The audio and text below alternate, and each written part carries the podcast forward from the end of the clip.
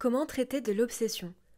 Comment définir une représentation mentale d'un but, d'une idée ou d'une image? Bonheur, succès, vengeance, passé ou un objet plus défini? Comment écrire une obsession sans en faire un livre sur la paranoïa? Encore plus important, comment écrire sept personnages obsédés sans tomber dans le cliché en gardant en tête chaque quête unique, chaque histoire accessible? Comment traiter de l'obsession? Comment la rendre tangible? Comment la rendre réelle? Comment lui donner le corps, l'horreur, le poids qu'elle a dans notre réalité? Quand on se renseigne un peu sur le space opéra et sur la SF en général, on se rend vite compte que plusieurs noms reviennent très souvent. Dune, les livres d'Asimov ou de Philippe Cadic, et le livre dont je vais vous parler aujourd'hui.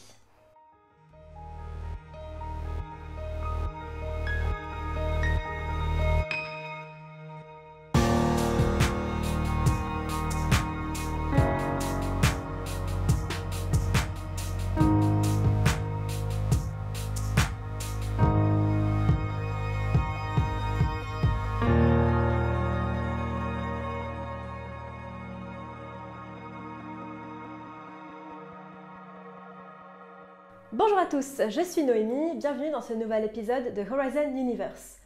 Aujourd'hui, je vous propose de plonger dans les pages d'un livre presque unanimement acclamé par tous et considéré comme un des plus grands livres de SF, Hyperion de Dan Simmons. Bon, déjà, je vous rassure, je ne vais pas être la personne qui viendra vous démonter ce livre, qui a fait partie de mes petits favoris. Mais au lieu de vous dire ça... Do it! Just do it! Eh bien, je vais essayer d'aller un petit peu plus dans le détail de pourquoi, à mon sens, Hyperion est un classique de la SF à découvrir ou à redécouvrir. Je fais un rapide aparté pour parler rapidement de l'auteur Dan Simmons. Il a apparemment eu des remarques homophobes et misogynes dans le passé, et c'est très déplorable. Mais ces vues ne sont pas, mais alors pas du tout apparentes dans le livre. Je ne traiterai donc que de l'histoire en elle-même et je laisserai de côté les vues politiques de l'auteur. Hyperion a été publié pour la première fois aux États-Unis en 1989 et est arrivé chez nous en France en 1991. Il est en fait le premier livre d'une saga comportant quatre livres. Hyperion donc, la chute d'Hyperion, Endémion et l'éveil d'Endémion, formant les cantos d'Hyperion. Hyperion se passe au 29e siècle dans un monde où les hommes ont conquis l'espace et ont plus ou moins abandonné la Terre, devenue inhabitable à cause d'un trou noir apparu suite à un accident. Ça arrive.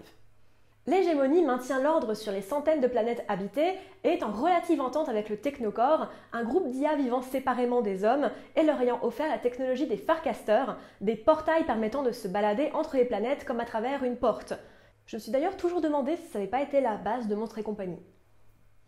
J'ai pas trouvé d'informations dessus, mais je trouve ça très cool.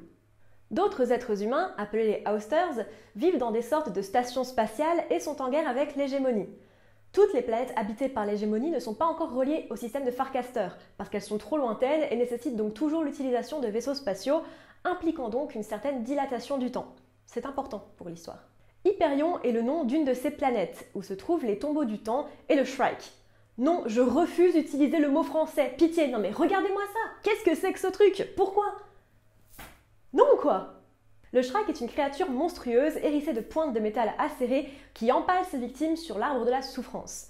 La particularité des tombeaux et du Shrike est qu'il n'a pas la même notion du temps que nous, son passé et notre futur, et notre futur et son passé.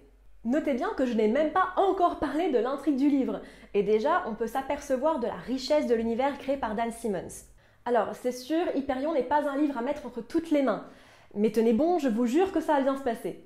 Au début d'Hyperion, nous sommes introduits à la présidente de l'hégémonie, Maynard Gladstone. Sous les conseils du Technocore et face à la menace que représentent les Ousters, elle décide d'envoyer sept personnes d'horizons très différents pour effectuer un dernier pèlerinage et rejoindre les tombeaux du temps. La légende veut que six de ces pèlerins soient sacrifiés à une souffrance plus ou moins éternelle sur l'arbre de la souffrance avec le Shrike, et la septième, l'élu, pourra alors formuler une demande ou un vœu qui sera exaucé. La particularité d'Hyperion, c'est que chacun de ces chapitres est du point de vue d'un des personnages.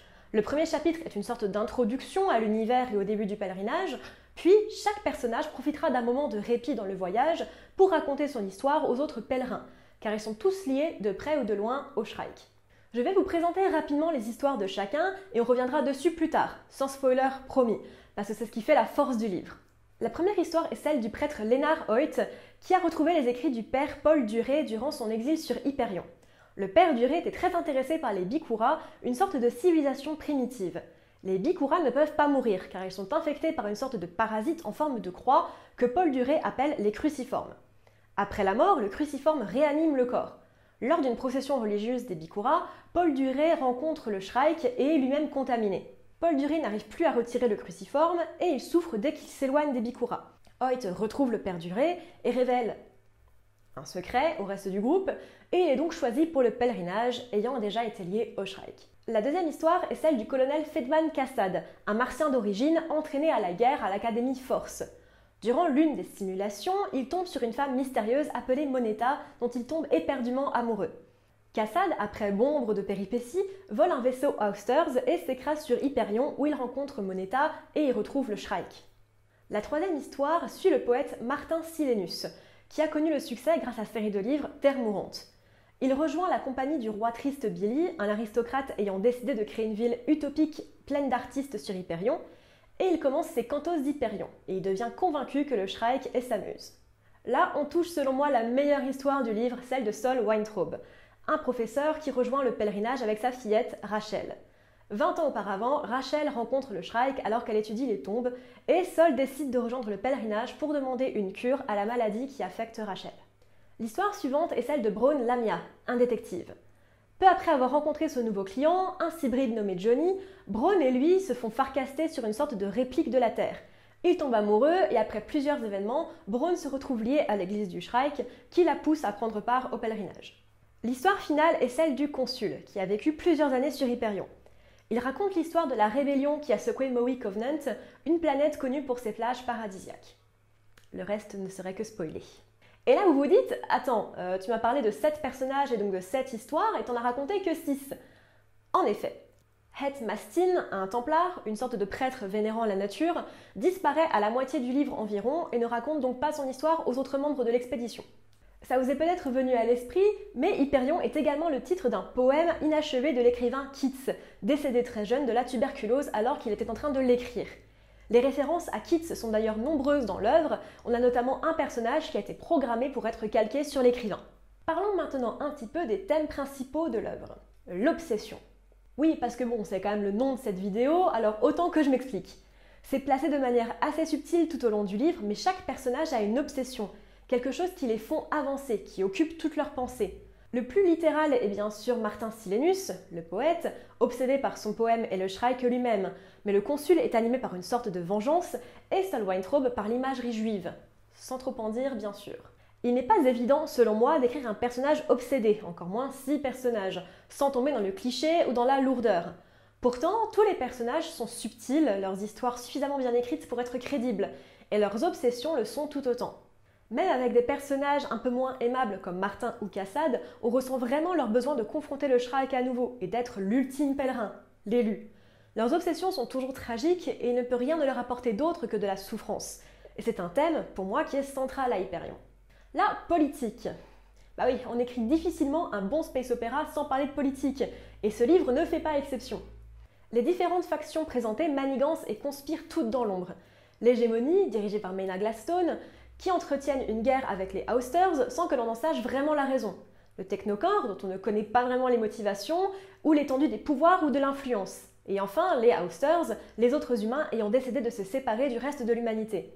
Ça en fait quand même beaucoup, et c'est aussi ça qui rend l'histoire aussi riche et vivante. La religion et le divin.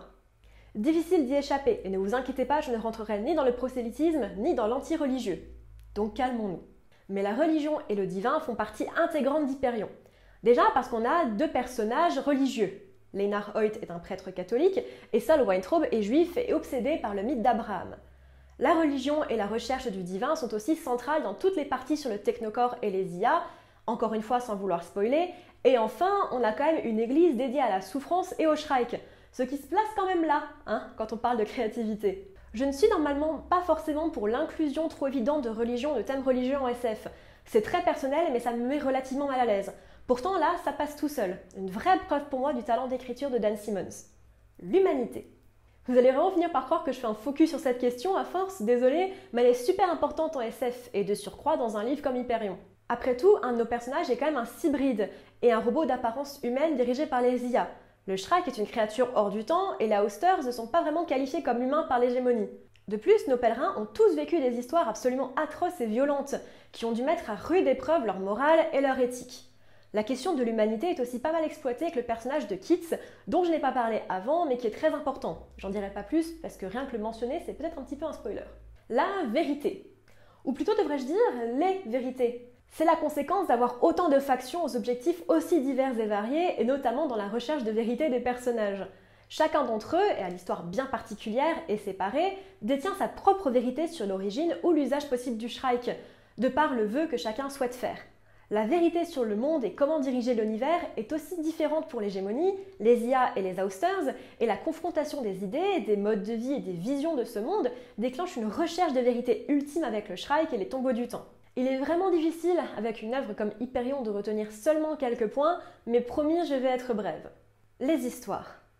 Je l'ai déjà mentionné, mais le vrai point fort de ce livre, ce sont les différentes histoires des personnages, de par leur richesse, leur diversité et leur complexité. Ce qui est très appréciable aussi, c'est que chaque histoire est écrite dans un style bien différent, voire même un différent sous-genre de SF. Par exemple, l'histoire de Braun Lamia est clairement du cyberpunk et celle de Cassad se rapproche de la SF militaire. L'univers. L'univers d'Hyperion est juste super riche. Que ce soit la constitution de l'hégémonie et la politique qui l'entoure, l'histoire de l'humanité une fois la Terre détruite, les technologies utilisées, les planètes décrites, tout est juste dingue de détails et de réalisme. À certains moments, Hyperion me fait même penser à Dune, qui est aussi une œuvre qui fourmille de détails. Les Austers, j'adore. Pardon, je la refais. J'adore l'idée d'une civilisation humaine séparée du reste de l'hégémonie. Je trouve ça juste génial. Surtout qu'on sait qu'ils ont une technologie complètement à part et sont adeptes des modifications corporelles plus ou moins extrêmes. Juste une très bonne idée pour lancer l'histoire. Et toute la partie sur la recherche de l'espion ayant trahi l'hégémonie pour les Austers est très intéressante, même si sans vraiment surprise sur la révélation du traître, le Shrike. Je ne surprends personne, je crois, si je dis que le Shrike est super badass et un des méchants les plus cool que j'ai pu lire. Je veux dire, bon, on est face à une bestiole pleine de pointes de métal, qui empale ses victimes et les laisse souffrir pour plus ou moins toujours. Tout cela en vivant dans un espace-temps différent des autres. Ça les gars, c'est métal. La technologie. Se passant au XXIXe siècle, la société dans laquelle évoluent nos personnages est bien, mais alors bien plus avancée technologiquement que la nôtre. Si les technologies présentées dans Hyperion n'ont en soi rien de révolutionnaire, elles sont très bien utilisées et sont assez cool. On a déjà parlé des Farcasters, cette technologie donnée par les IA aux humains pour basiquement se téléporter entre différentes destinations de manière quasiment instantanée, et qui donne d'ailleurs une scène de course-poursuite très très cool. On peut aussi parler du All Thing, une sorte de méga internet où les citoyens de l'hégémonie peuvent avoir accès à une foule d'informations, voire même de voter sur les différentes lois du Parlement. On a aussi des vaisseaux à vitesse lumière, des tapis Hawking, qui sont des sortes de jetpacks, et des arbres vaisseaux conduits par des Templiers, qui utilisent une technologie alien pour les protéger des débris spatiaux. Bref, de la créativité, des trucs très chouettes qui rendent l'univers vivant et futuriste, sans compter la technologie des Hausters, manifestement bien différente. Été très surprise en voguant sur les internets de constater que beaucoup de critiques rejetaient Hyperion comme un des plus grands classiques de la SF. Trop complexe, manque d'annexes, histoire qui part dans tous les sens, trop de personnages. Mais ouais, c'est vrai, ouais. C'est quelque chose qu'on peut reprocher aux grandes œuvres fondatrices comme Dune ou le cycle de la culture, voire même Fondation par exemple. C'est un livre qui est complexe, avec beaucoup de personnages, mais ça ne veut pas dire qu'il faut un QI supérieur à la moyenne pour pouvoir apprécier Hyperion. Sa richesse fait sa force, à mon sens, et surtout, je ne veux pas donner peur à ceux d'entre vous qui souhaitez vous lancer dedans. Je ne peux que vous recommander et vous plonger dedans, sincèrement. C'est un voyage qui en vaut le coup. Si j'ai un tout petit peu moins apprécié la chute d'Hyperion, je l'ai quand même trouvé très cool. Je ne me suis pas encore procuré la suite Endymion et le réveil d'Endymion, Dan Simmons ayant dit à plusieurs reprises que Hyperion et la chute d'Hyperion pouvant se suffire à eux-mêmes. Mais vous inquiétez pas, ils sont sur ma liste. Merci à tous de m'avoir suivi dans cette petite vidéo sur un de mes livres favoris, j'espère qu'elle vous aura plu. Dites-moi vous quelle a été votre opinion sur Hyperion, j'aime toujours entendre vos avis. N'hésitez pas à me dire également de quel livre vous voulez que je parle prochainement. N'hésitez pas à me suivre sur les réseaux sociaux, notamment Twitter et Instagram où je suis relativement active. Je vous dis à dans deux semaines, à bientôt dans l'univers.